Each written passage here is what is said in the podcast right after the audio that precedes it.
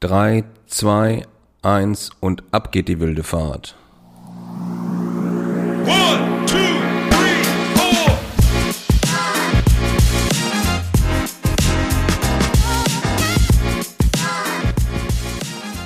Hallo und herzlich willkommen zu Folge 22 unseres Podcasts Arbeitsrecht für Arbeitgeber. Heute mit dem Thema strafrechtliche Risiken im Arbeitsrecht durch Straftaten von Arbeitgebern. Ja, schöne Grüße aus Hamburg wie immer. Von meiner Seite Alexander Scharf und Sie wissen das. Ich mache das nicht alleine, sondern mit meinem Kollegen Jens Buchwald. Auch von mir novemberliche Grüße aus Hamburg. Wie immer an dieser Stelle Dank an unsere Hörerinnen und Hörer. Wir haben Hörerinnen hinzugewonnen in Costa Rica, in Namibia und in Burundi.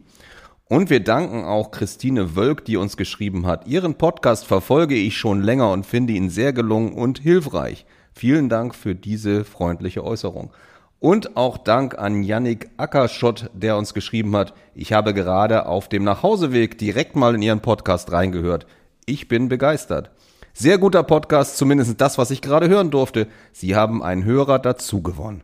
Ja, vielen Dank auch für diese Nachricht. Und dann hat uns noch Maja Hasselbrink geschrieben.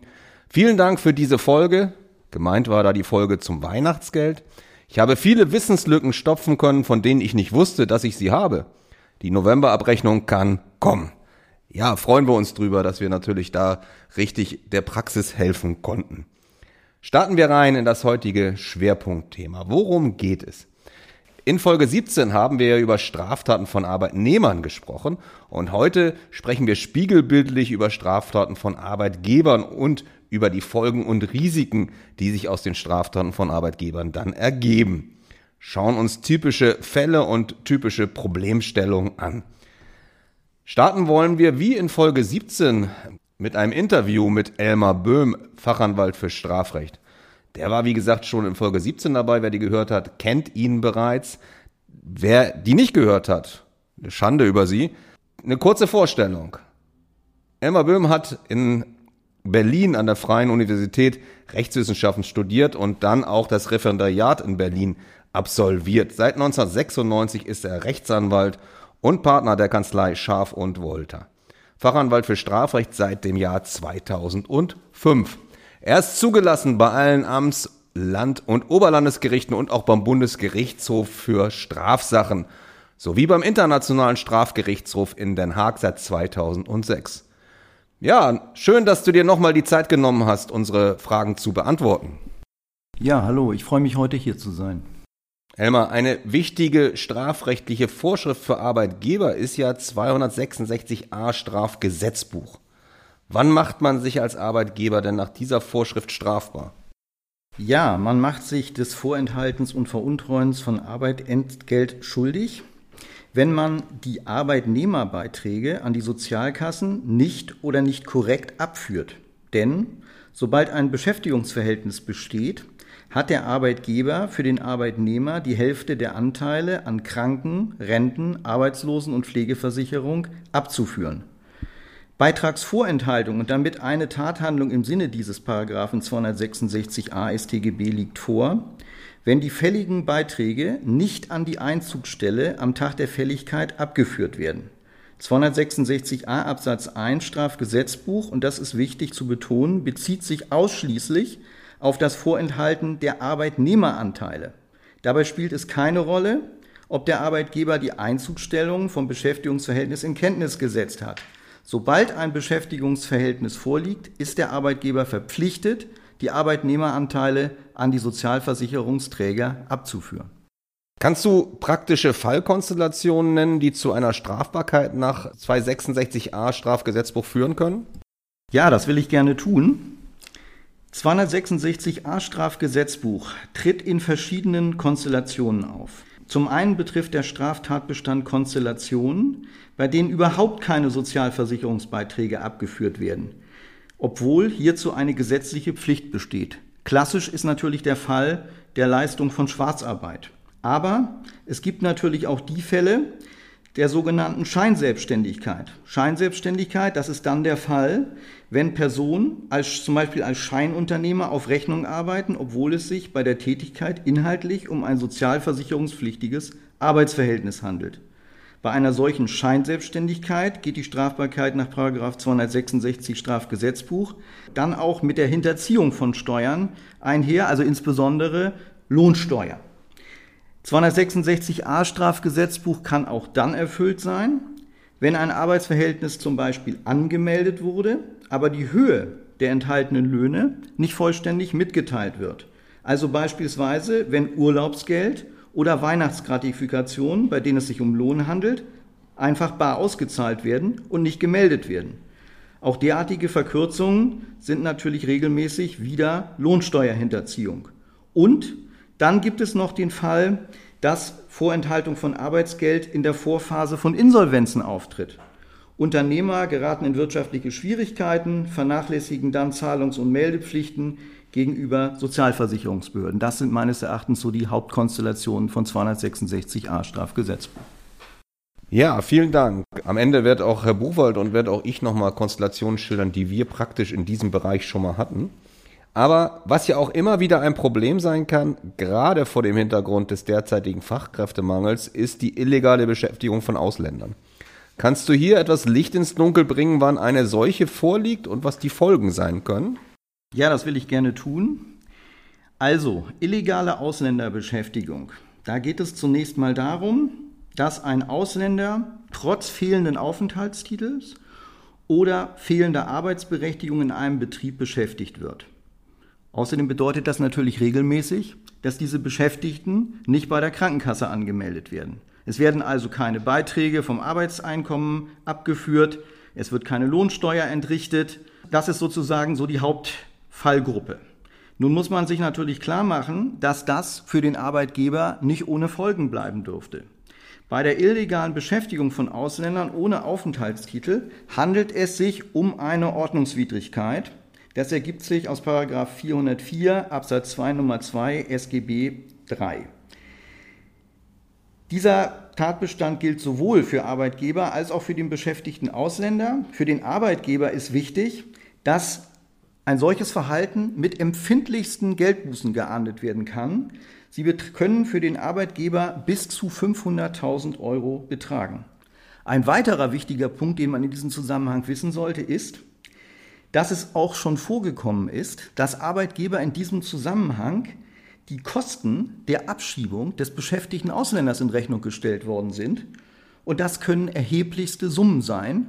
Und das wird vor allen Dingen auch vor dem Hintergrund passieren können, dass die Möglichkeit, von dem Ausländer diese Abschiebungskosten bekommen zu können, ja regelmäßig äh, mehr als begrenzt sind.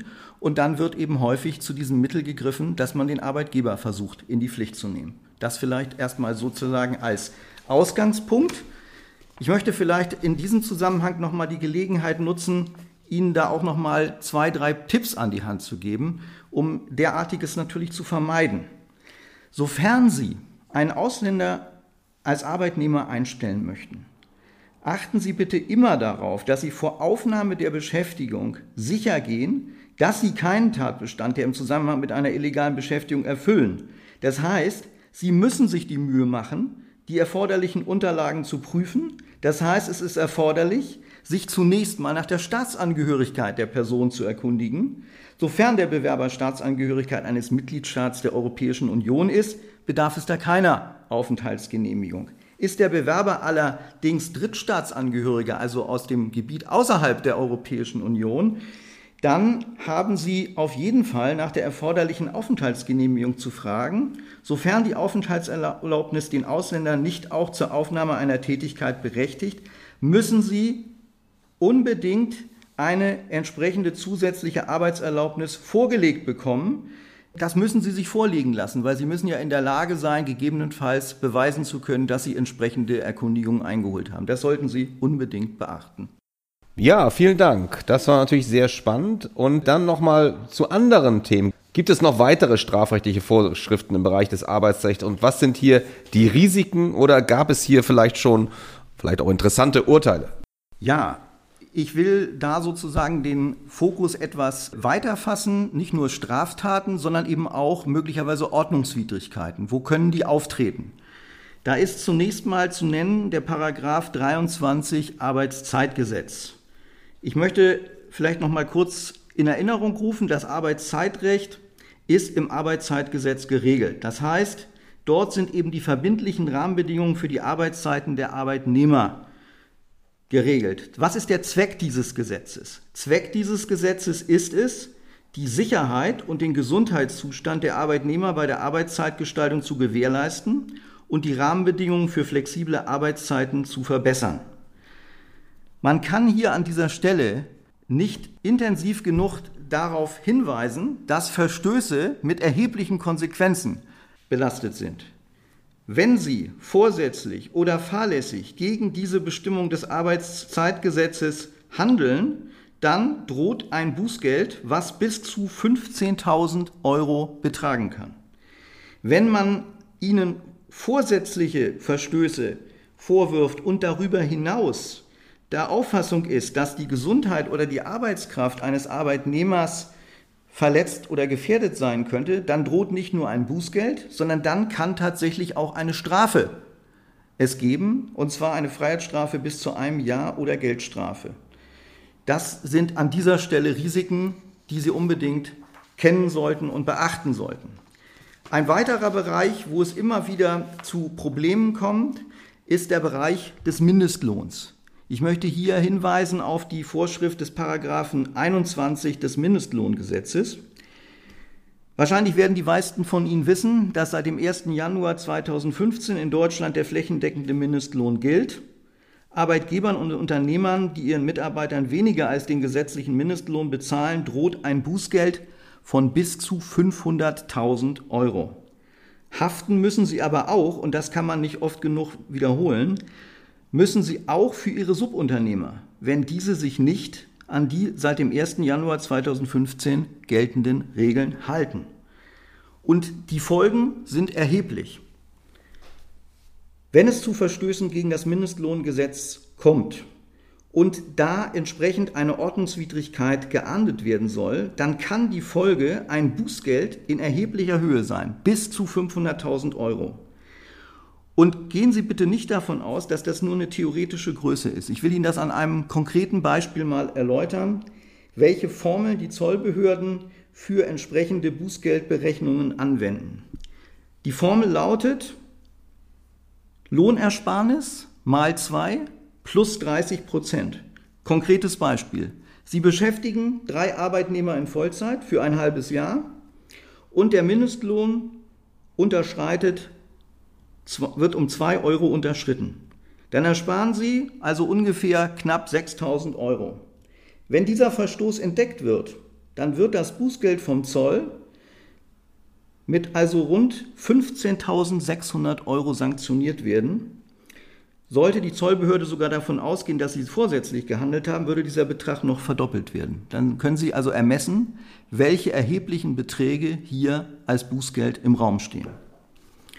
Ein letzter Bereich, auf den ich noch mal kommen möchte, das ist der Paragraph 119 des Betriebsverfassungsgesetzes. Das sind nämlich die sogenannten Straftaten gegen Betriebsverfassungsorgane und ihre Mitglieder. Da muss man vielleicht sagen, ich weiß jetzt nicht, ob der Einzelne damit schon konfrontiert worden ist. Es ist sicherlich so, dass Verstöße gegen diesen Paragraph 119 Betriebsverfassungsgesetz sehr selten bisher zu Verurteilungen geführt haben. Aber man stellt auch immer wieder fest, dass es in letzter Zeit durchaus auch zu Urteilen gekommen ist. Ich will Ihnen mal ein konkretes Beispiel nennen. Da gab es ein Urteil des Amtsgerichts Lebach im Saarland. Dort ist ein Geschäftsführer zu 80 Tagessätzen Geldstrafe verurteilt worden wegen eben eines Verstoßes gegen diesen Paragraph 119 Betriebsverfassungsgesetz. Was war passiert? Da war es so, dass die Geschäftsführung die Kosten des Betriebsrats etwa für Büroräume, Seminare und Sachverständige im Betrieb öffentlich ausgehängt hat und diesen Aushang dann fortlaufend aktualisiert hat. Die betriebsöffentliche Bekanntgabe der vom Betriebsrat verursachten Kosten erfüllte nach Auffassung des Gerichts den Straftatbestand des Paragraphen 119 Betriebsverfassungsgesetz. Es ist dann so gewesen, dass der entsprechende Geschäftsführer versucht hat, hier noch ins Rechtsmittel zu gehen. Im Ergebnis ist dieser Urteilsspruch bestätigt worden, sodass ich Ihnen auf jeden Fall an dieser Stelle sagen möchte, man sollte also auf keinen Fall darauf vertrauen, dass entsprechende Verfahren auf jeden Fall von der Staatsanwaltschaft eingestellt werden. Ja, vielen, vielen Dank für deine Antworten. War wie immer sehr spannend und gab, glaube ich, gute Hinweise für die eine oder andere Konstellation, mal zumindestens, was man beachten und was man vermeiden sollte. Vielen Dank nochmal, Elmar. Ja, bitteschön. Dann wollen wir auch noch von unserer Seite, aus unserer eigenen Erfahrung, ein bisschen was beisteuern. Und zwar sowohl Jens Buchwald als auch ich haben äh, Praxisfälle dabei und beginnen tut Jens Buchwald mal mit einer Konstellation. Das will ich gerne tun und zugleich mal veranschaulichen, welche Gefahren in bestimmten Konstellationen drohen können. Ich möchte über einen teilweise alltäglichen, teilweise nicht so alltäglichen Fall aus einem Handwerksbetrieb berichten. Es geht also um einen kleinen Handwerksbetrieb bei uns hier in Norddeutschland und dieser Handwerksbetrieb, den wir vertreten haben, der hat unter anderem einen Arbeitnehmer beschäftigt mit Helfertätigkeiten. Die streitgegenständlichen Arbeitsverträge sahen zunächst vor eine Arbeitszeit von 16 Stunden pro Woche bei einer Vergütung von 800 Euro brutto. Nach sechs Monaten haben die Parteien den Arbeitsvertrag geändert und vereinbart, dass nur noch eine Arbeitszeit von 8,5 Stunden pro Woche und eine Vergütung dafür von 480 Euro gezahlt werden sollte. Im Nachgang kam es dann aufgrund mehrerer Pflichtverletzungen des Arbeitnehmers zu einem erheblichen Streit und auch zu einer Kündigung des Arbeitsverhältnisses. Was passierte dann? Der Arbeitnehmer hat nicht Kündigungsschutzklage erhoben, sondern er ging zum Zoll erstattete dort einen Hinweis. Er hätte Vollzeit gearbeitet, es sei immer mehr Geld ausbezahlt worden, als in den Lohnabrechnungen stehe. Was hat der Zoll getan? Der Zoll hat zunächst einmal eine Prüfungsverfügung nach dem Schwarzarbeitsgesetz erlassen, um ja, die Geschäftsunterlagen unserer Mandantschaft zu prüfen, hat also dort eine Betriebsprüfung losgetreten und zudem hat der Zoll auch noch ein Ermittlungsverfahren wegen Verstoßes gegen den von Elmar Böhm auch schon vorgestellten Paragraphen 266a StGB eingeleitet. Es wurde dann ein Durchsuchungsbeschluss erlassen und die Durchsuchung wurde auch durchgeführt. Dabei wurden unter anderem Arbeitszeitaufzeichnungen im Betrieb unserer Mandantschaft beschlagnahmt, die nicht unerhebliche Abweichungen der tatsächlichen Arbeitszeiten zu denen, die im Arbeitsvertrag vereinbart waren, aufwiesen. Was haben wir jetzt für eine Problemsituation? Wir haben einerseits ein laufendes Strafverfahren, wir haben ein Verfahren nach dem Schwarzarbeitsgesetz. Es ist möglicherweise mit vielleicht auch erheblichen Nachforderungen von Sozialversicherungen zu leisten. Wir haben über äh, mögliche Steuerstraftaten zu reden und der Twist, es gab dann auch noch ein Arbeitsgerichtsverfahren.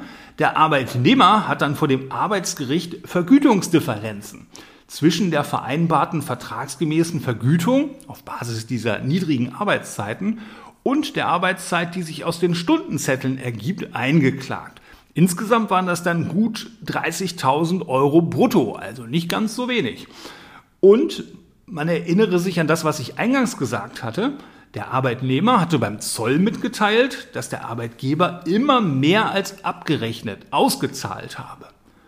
Vor dem Arbeitsgericht hat der Arbeitnehmer nunmehr vorgetragen, er habe nur Zahlungen entsprechend der Abrechnungen erhalten und machte Überstundenvergütungen geltend. Rhetorische Frage, ist das eigentlich glaubhaft? Das Problem, was man als Anwalt auf Arbeitgeberseite in diesem Zusammenhang hat, vom Arbeitsgericht gilt die Zivilprozessordnung bzw. das Arbeitsgerichtsgesetz.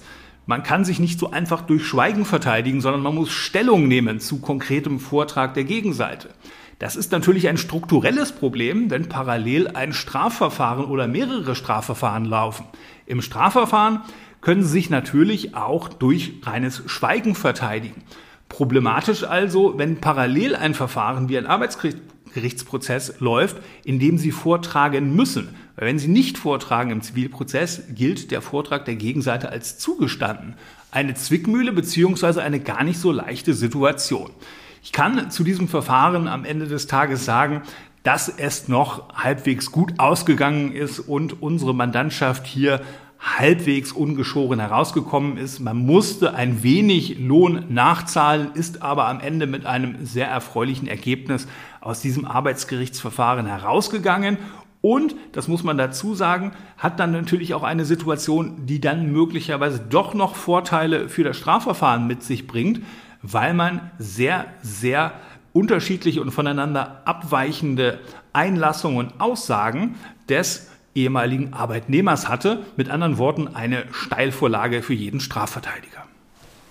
Ja, dann will ich nochmal auf einen anderen Anwendungsfall von 266a Strafgesetzbuch hinweisen oder einen praktischen Fall mitteilen. Elmar Böhm hatte ja schon auf diese Scheinselbstständigkeiten Thematik hingewiesen und genau so einen Fall hatte ich auch tatsächlich. Diese Frage des Arbeits- bzw. des sozialrechtlichen Beschäftigungsverhältnisses und der freien Mitarbeit, die stellt sich häufig im IT-Bereich. Manchmal ist es so, dass IT-Mitarbeiter teilweise auch auf Bestreben der Mitarbeiter selber als freie Mitarbeiter beschäftigt werden und kein Arbeitsverhältnis vereinbart wird. Denkbar ist, ein sogenanntes Statusfeststellungsverfahren zu betreiben und dann stellt die Rentenversicherung bzw. die Clearingstelle fest, ob es sich um ein Beschäftigungsverhältnis handelt oder nicht. Das ist hier gemacht worden, allerdings, was nicht so gut war, ohne anwaltliche Hilfe. Und, oh Wunder, die Rentenversicherung stellte ein Beschäftigungsverhältnis fest. Was dann natürlich dazu führt, dass man noch Nachzahlung zu erbringen hat. Da kommen wir gleich nochmal zu. Dann wurde ich erst eingeschaltet. Das heißt, dann kann man natürlich Widerspruch einlegen. Meistens wenig erfolgreich, so war es auch hier, sodass wir dann Klage vor dem Sozialgericht erheben mussten. Zum Glück hatten wir Erfolg. Es wurde nicht als Beschäftigungsverhältnis eingestuft. Das war aber durchaus schwierig. Und der Ausgang solcher Verfahren ist auch sehr schwer zu prognostizieren. Neben den strafrechtlichen Risiken, die in solchen Fällen vorliegen können, haben wir hier natürlich vor allen Dingen das Risiko, beide Beträge zur Sozialversicherung nachzahlen zu müssen. Also circa 40 Prozent der Vergütung zumindest mal bezogen auf die letzten drei Jahre nachzahlen zu müssen. Wenn Vorsatz nachgewiesen werden kann, sogar bis zu 30 Jahre rückwirkend. Wenn man mal ein Beispiel nimmt, 5000 Euro monatliche Vergütung, dann beträgt die Erstattung an Sozialversicherungsbeiträgen pro Monat 2000 Euro. Für drei Jahre rückwirkend reden wir schon über 73.000 Euro. Also schon ein deutlicher Betrag. Und das ist nur ein Mitarbeiter. Ja, wenn Sie das mit mehreren Mitarbeitern haben, dann wird es richtig teuer und dann kann es auch tatsächlich mal existenzbedrohend für die jeweilige Firma sein. Welche Frage stellt sich natürlich an dieser Stelle nochmal? Können Sie dann diese Beträge, die Sie nachbezahlen müssen, vom Arbeitnehmer erstattet bekommen? Regelmäßig sehr, sehr schwierig. Zunächst mal können Sie das nur erstattet bekommen, wenn noch ein Arbeitsverhältnis besteht zu diesem Zeitpunkt, was meistens nicht der Fall ist. Wenn es noch ein Arbeitsverhältnis gibt, dann nur innerhalb der nächsten drei Gehaltsabrechnungen und auch nur innerhalb der Pfändungsfreigrenzen, so dass Sie sich vorstellen können, von diesen 73.000 Euro können Sie einen Bruchteil maximal erstattet bekommen, wenn es noch ein Arbeitsverhältnis gibt. Ich denke, da liegen Sie wahrscheinlich deutlich unter 10.000 Euro. Und Je nachdem, wie gut der Arbeitnehmende vergütet wird und wie viele Unterhaltsverpflichtungen der hat, kann es auch sein, dass sie überhaupt kein Geld bekommen. Das zu dieser Thematik. Und dann will ich auch nochmal zu 23 Arbeitszeitgesetz kurz was sagen. Das hatte ja Elmar Böhm auch angesprochen. Ich will nochmal deutlich machen, wenn die zuständige Behörde, die so einen Fall untersucht, auf Sie zukommt, dann rate ich Ihnen dringend, keine Aussage zu machen, ohne eine vorherige Beratung in Anspruch zu nehmen. Sonst kann es schnell zu sehr hohen Bußgeldbescheiden kommen. Zum Beispiel für nicht genehmigte Sonntagsarbeit, für Überschreitung der Höchstarbeitszeit pro Tag oder pro Woche oder die Nichteinhaltung der Ruhenszeit zwischen den Arbeitstagen. Jeder einzelne Verstoß, zum Beispiel am 22. Mai zu lange gearbeitet, löst dabei ein Bußgeld aus. Und so kommt man relativ schnell zu fünfstelligen Beträgen. Kommen Sie also gerne auf uns zu, wenn Sie da solche Situationen haben oder Fragen haben. Ja, das soll es zu unserem heutigen Thema dann auch gewesen sein. Wir hoffen, dass Ihnen auch die heutige Folge wieder gefallen hat. Wenn das der Fall war, lassen Sie eine Bewertung da. Wir freuen uns immer über fünf Sterne. Das wäre klasse. Das hilft uns, unser Podcast noch sichtbarer wird und folgen Sie uns natürlich auch. Dann verpassen Sie keine weitere Folge. Die nächste Folge, die Sie dann natürlich nicht verpassen, die ist am 4.12. und wird das Thema haben, die krankheitsbedingte Kündigung unmöglich oder durchaus sinnvoll. Schreiben Sie uns, wenn Sie zu diesem Thema Fragen haben, die wir in der Folge beantworten sollen. Die E-Mail-Adressen finden Sie wie immer in den Shownotes. Ja, und dann möchte ich mich noch ganz herzlich bedanken bei allen, die bei unserer Verlosung mitgemacht haben. Die drei Gewinner und Gewinnerinnen des Buches Praxiswissen Arbeitsrecht informieren wir direkt. Und schon in der nächsten Folge unseres Podcasts wird es schon wieder was zu gewinnen geben, und zwar das Buch Arbeitsrechtliche Aufhebungsverträge aus dem Beck Verlag. Ja, in der nächsten Folge hören Sie dann, wie Sie das gewinnen können. Bleibt es nur, mich zu verabschieden. Vielen Dank nochmal, dass Sie uns zugehört haben. Liebe Grüße aus Hamburg. Bis zum nächsten Mal. Tschüss. Und wie Sie bereits wissen, in Hamburg sagt man Tschüss. One.